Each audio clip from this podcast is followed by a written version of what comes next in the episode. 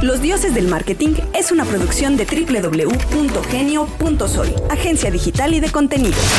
Los dioses del marketing. Bienvenidos, bienvenidos a Los Dioses Responden. Mi nombre es Alberto Cruz. En estas pequeñas cápsulas que salen los mm, viernes y los lunes a través de todos los sistemas de podcasting.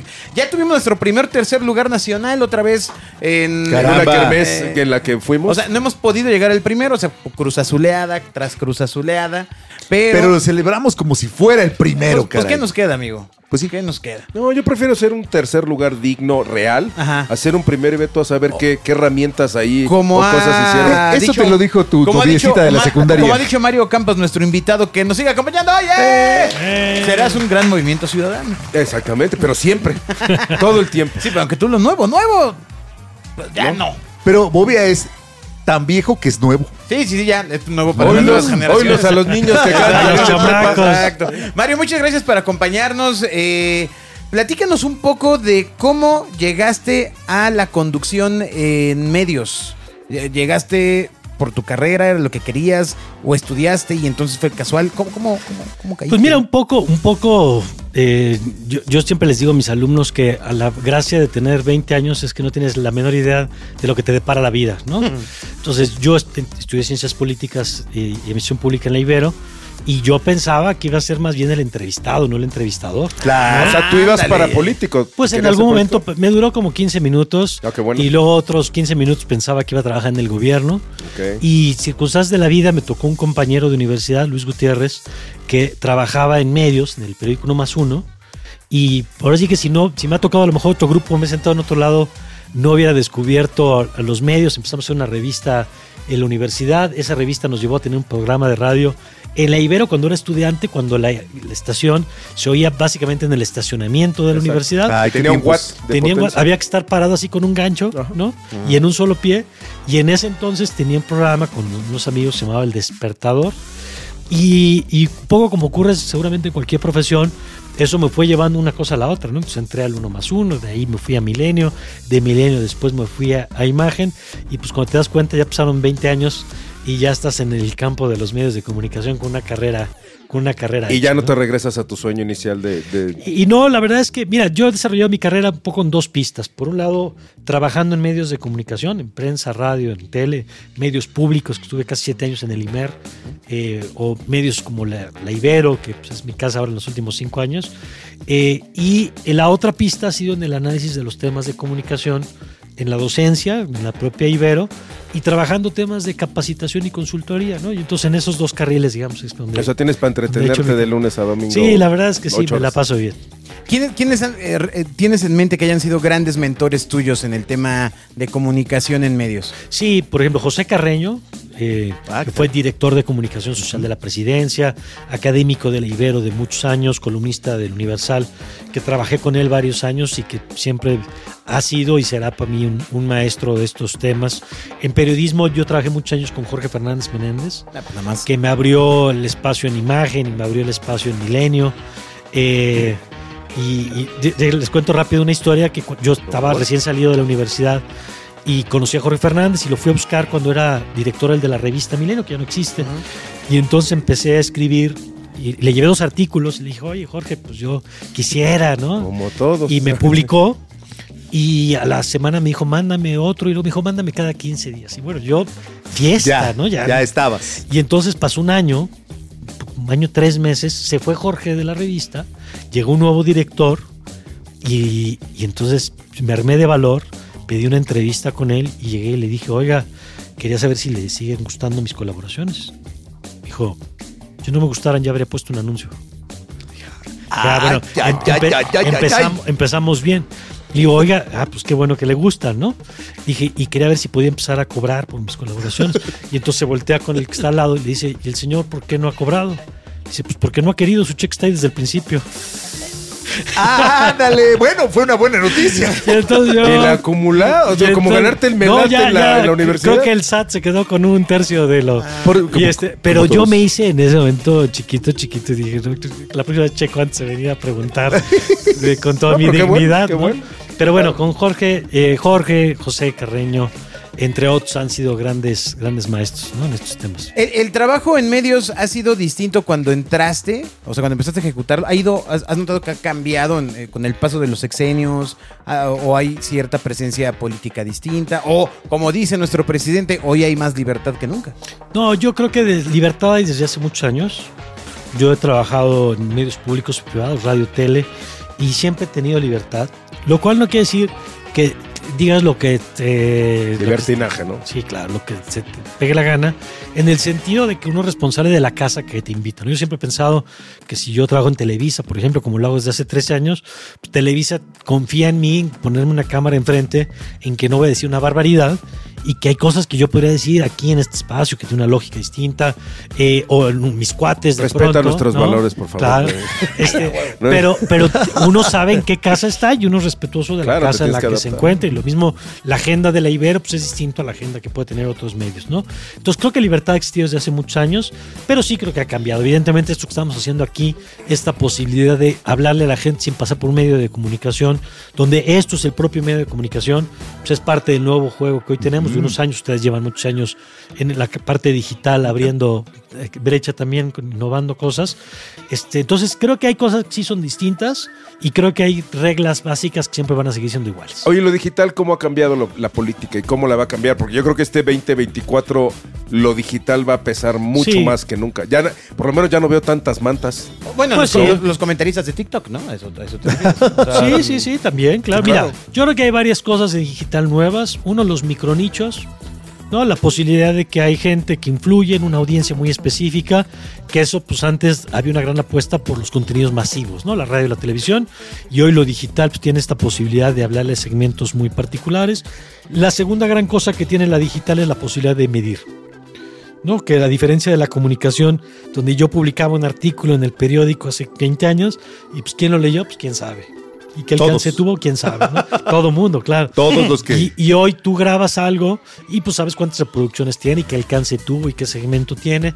Y eso pues es una diferencia en términos de comunicación muy interesante que antes no tenías. ¿Y crees que estemos preparados o, o- o los profesionales están preparados? Porque evidentemente el tener esta medición te implica hacer ajustes diario en el momento que, hijos, antes, vamos, tú, tú escribías es tú, este escribías tu Sí. columna y quizá pasaban 15 días para decir, pues no jaló. Claro, y, y hoy tienes es- una hora y es, pues órale, mi chavo, escríbale Claro. otra cosa porque... Y yo creo que ahí hay riesgos, digamos. El riesgo, la fortaleza es tú puedes ajustar en tiempo real porque el, el mercado te está diciendo constantemente qué quiere y qué funciona. ¿no? Eso es una maravilla, que eso no te lo da. y- Incluso, por ejemplo, con los pretests que puedes hacer con inteligencia artificial. No, hay software donde tú mandas hoy el spot y te dice cuál es la reacción emocional de la gente, no la que te dijo. Si se le dilató la pupila o no, si mantuvo la atención sobre la pantalla o no. eh, ¿Cuál fue la reacción que le Y la zona caliente de, un- locura. de- de o una sea, pantalla. Hoy tienes cosas. una posibilidad de retroalimentación antes incluso de soltarlo que no tenías hace en el dos diseño años. de la pieza, ¿no? Desde el O diseño. sea- y luego pues puedes medir el impacto y la viralidad y todo lo que quieras. Entonces, ¿cuál es la tensión que yo diría ahí? Entre no ser eh, omiso a la información que tienes y no sobre reaccionar. Porque Hijo, ese si- punto debe Claro. ser... Porque si tú sobre reaccionas, por ejemplo, hace rato me decían que hay un, un, pod- un- video, yo no lo he visto, de alguien que hace entrevistas en un jacuzzi, ¿no? Entonces, bueno, pues funciona y hace entrevistas de gente del, espectáculo. No habrá, no faltará el consultor político que le diga, tú que quieres ser alcalde, métete Ay, al jacuzzi. Seguro. Y entonces yo creo que ahí es donde tú tienes que encontrar este balance entre sí porque le llega una audiencia joven que no le llegas de otra forma o no porque ¿Qué precio pago porque para, vas para a otra? claro La seriedad. otra, y- otra audiencia cuando te ve ahí te va a perder la seriedad para el cargo que estás ocupando entonces vas a ganar una audiencia pero vas a perder otra ¿no? Claro. entonces yo creo que son el nuevo tipo de tensiones que hoy encuentra un estratega digamos que tiene que convivir con ecosistemas digitales y con ecosistemas tradicionales Escribe a dioses.genio.fm para ampliar tus dudas. Del escorpión dorado vamos a hablar después.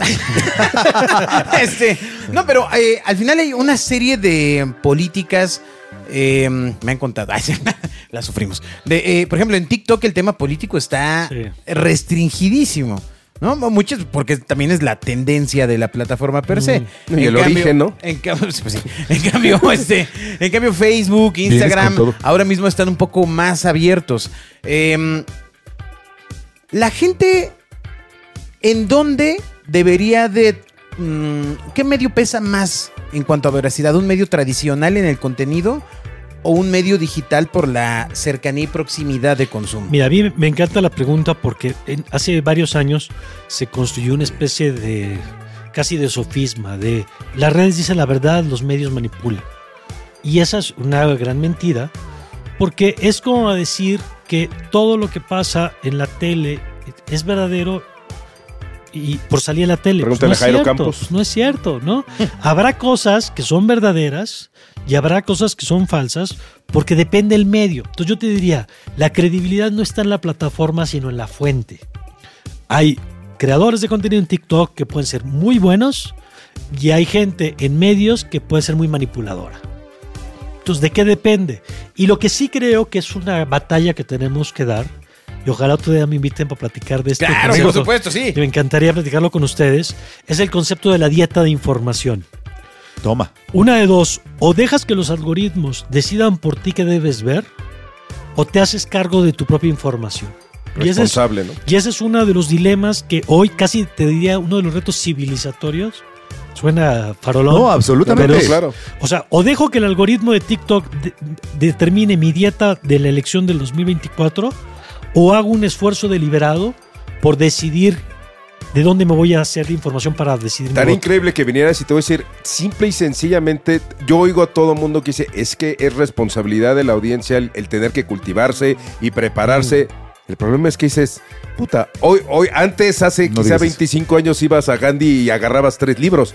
Hoy entras a digital Pues sí. y tienes, vamos, Claro. puedes aprender bailando, cantando. O sea, tu este, tema es que con- era más fácil. Con stand-up, con Pues de chistes. entrada que no, el, mucha el- punto es que la oferta que tienes Claro. para aprender y cultivarte, pues es brutal. Sí, ¿Cu- pero ¿Cuándo la- es bueno y cuándo claro, es mala? pero la realidad es que la mayoría de lo que hacemos es dejar que los algoritmos decidan por nosotros. Pero lo que pasa es que la pregunta previa sería ¿cuánta gente sabe que es un algoritmo? Claro. O Sí. sea, la reflexión sola de, de Sí, sí, esto sí. me está apareciendo por un Hay una. Claro. pregunta exacto. Antes, entender que, que lo que veo no es lo que todo el mundo dice. Claro. Exacto, porque mi, mi claro. microcosmos, mi micromundo, tú juras que todo mundo está hablando de y lo que a mí me eso hay aparece, quien ¿no? dice, ay, pero ¿quién va a votar por Morena si no conozco a nadie?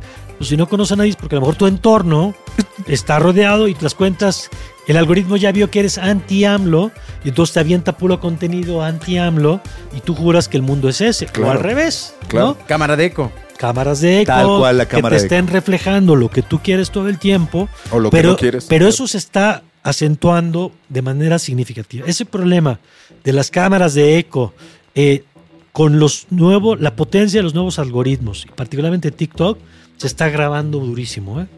Porque cada vez es más efectivo el algoritmo para detectar qué te gusta y, somos, nos sentimos tan cómodos delegando esa función en la plataforma que ya no estamos haciendo el esfuerzo de ir por más. Eh, eh, eh, Twitter, por ejemplo, hoy ya tiene la pestaña para ti o siguiendo. Y la mayoría de la gente se va en el para ti, que es Twitter decide por mí.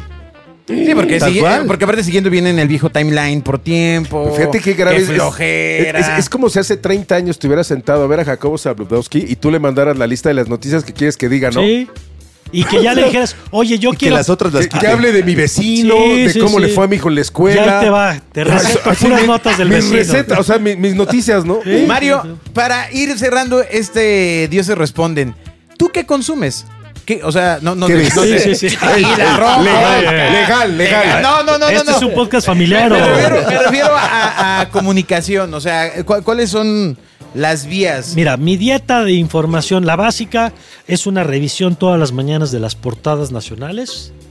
Y entonces de esta síntesis que hay, que pues algunos llegan y circulan por ahí, yo reviso las portadas de los diarios nacionales y ese es mi primer, a las 5 y cuarto de la mañana, esa es mi ¿Cómo primera revisión. Luego reviso un par de portadas internacionales, que normalmente es el New York Times y El País, que me sirven como para darme Referencia. un panorama.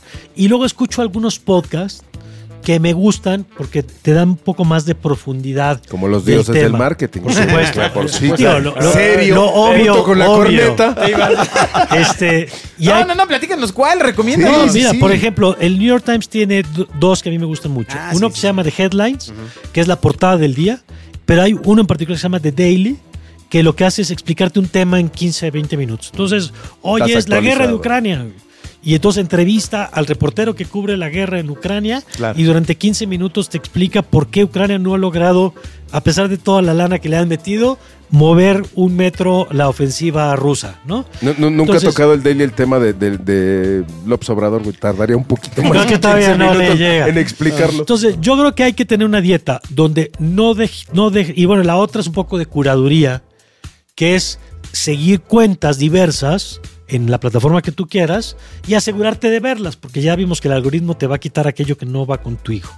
Entonces, si tú te obligas un poco a leer qué dice dos columnistas pro López Obrador y dos anti López Obrador, pues ya un poquito tienes, un una panorama. dieta un poquito más balanceada. ya tienes la ¿no? capacidad de detectar la chatarra en tu dieta. Pues un poquito más, ¿no? Entonces, yo, eso es lo que a mí me funciona. Ya, claro, escucho noticieros de pronto en el radio. Veo poca tele, la verdad, pero escucho algún noticiero a mediodía, de pronto le cambio a otro. Pero con eso tengo para entretenerme, digamos. bueno. Y el radio en el coche, supongo, ¿no? Y el O- radio- O, todavía eres de los que tiene su modular Fisher. Ay, del coche. Tengo Cartuchos cajón para así. seis CDs. No, espera. Y le puedo quitar la carátula. Exacto. Para que no me Ah, lo sí, robes. Su Alpine. Oye, pues gran recomendación. ¿Ya viste? Ándale, le puede- bobear. sí le puede bobear. ¿Por qué a mí siempre Te me vamos a toma como meter- el inculto, el burrito, el- Pues, ¿por qué crees? Te vamos a Hicimos meter- una encuesta. Oiga. Te vamos a meter a esa dieta. Esa puede que sí funcione. Muchas gracias. Les del agradezco mucho. Les agradezco mucho. La del kiwi. Un aplauso a Mario Campos. Gracias, Un- Un gracias. capítulo Uno más. Uno listo. más donde viene la pregunta. Ahora sí. Adiós. Los dioses del marketing. Los Dioses del Marketing es una producción de www.genio.soy, agencia digital y de contenidos.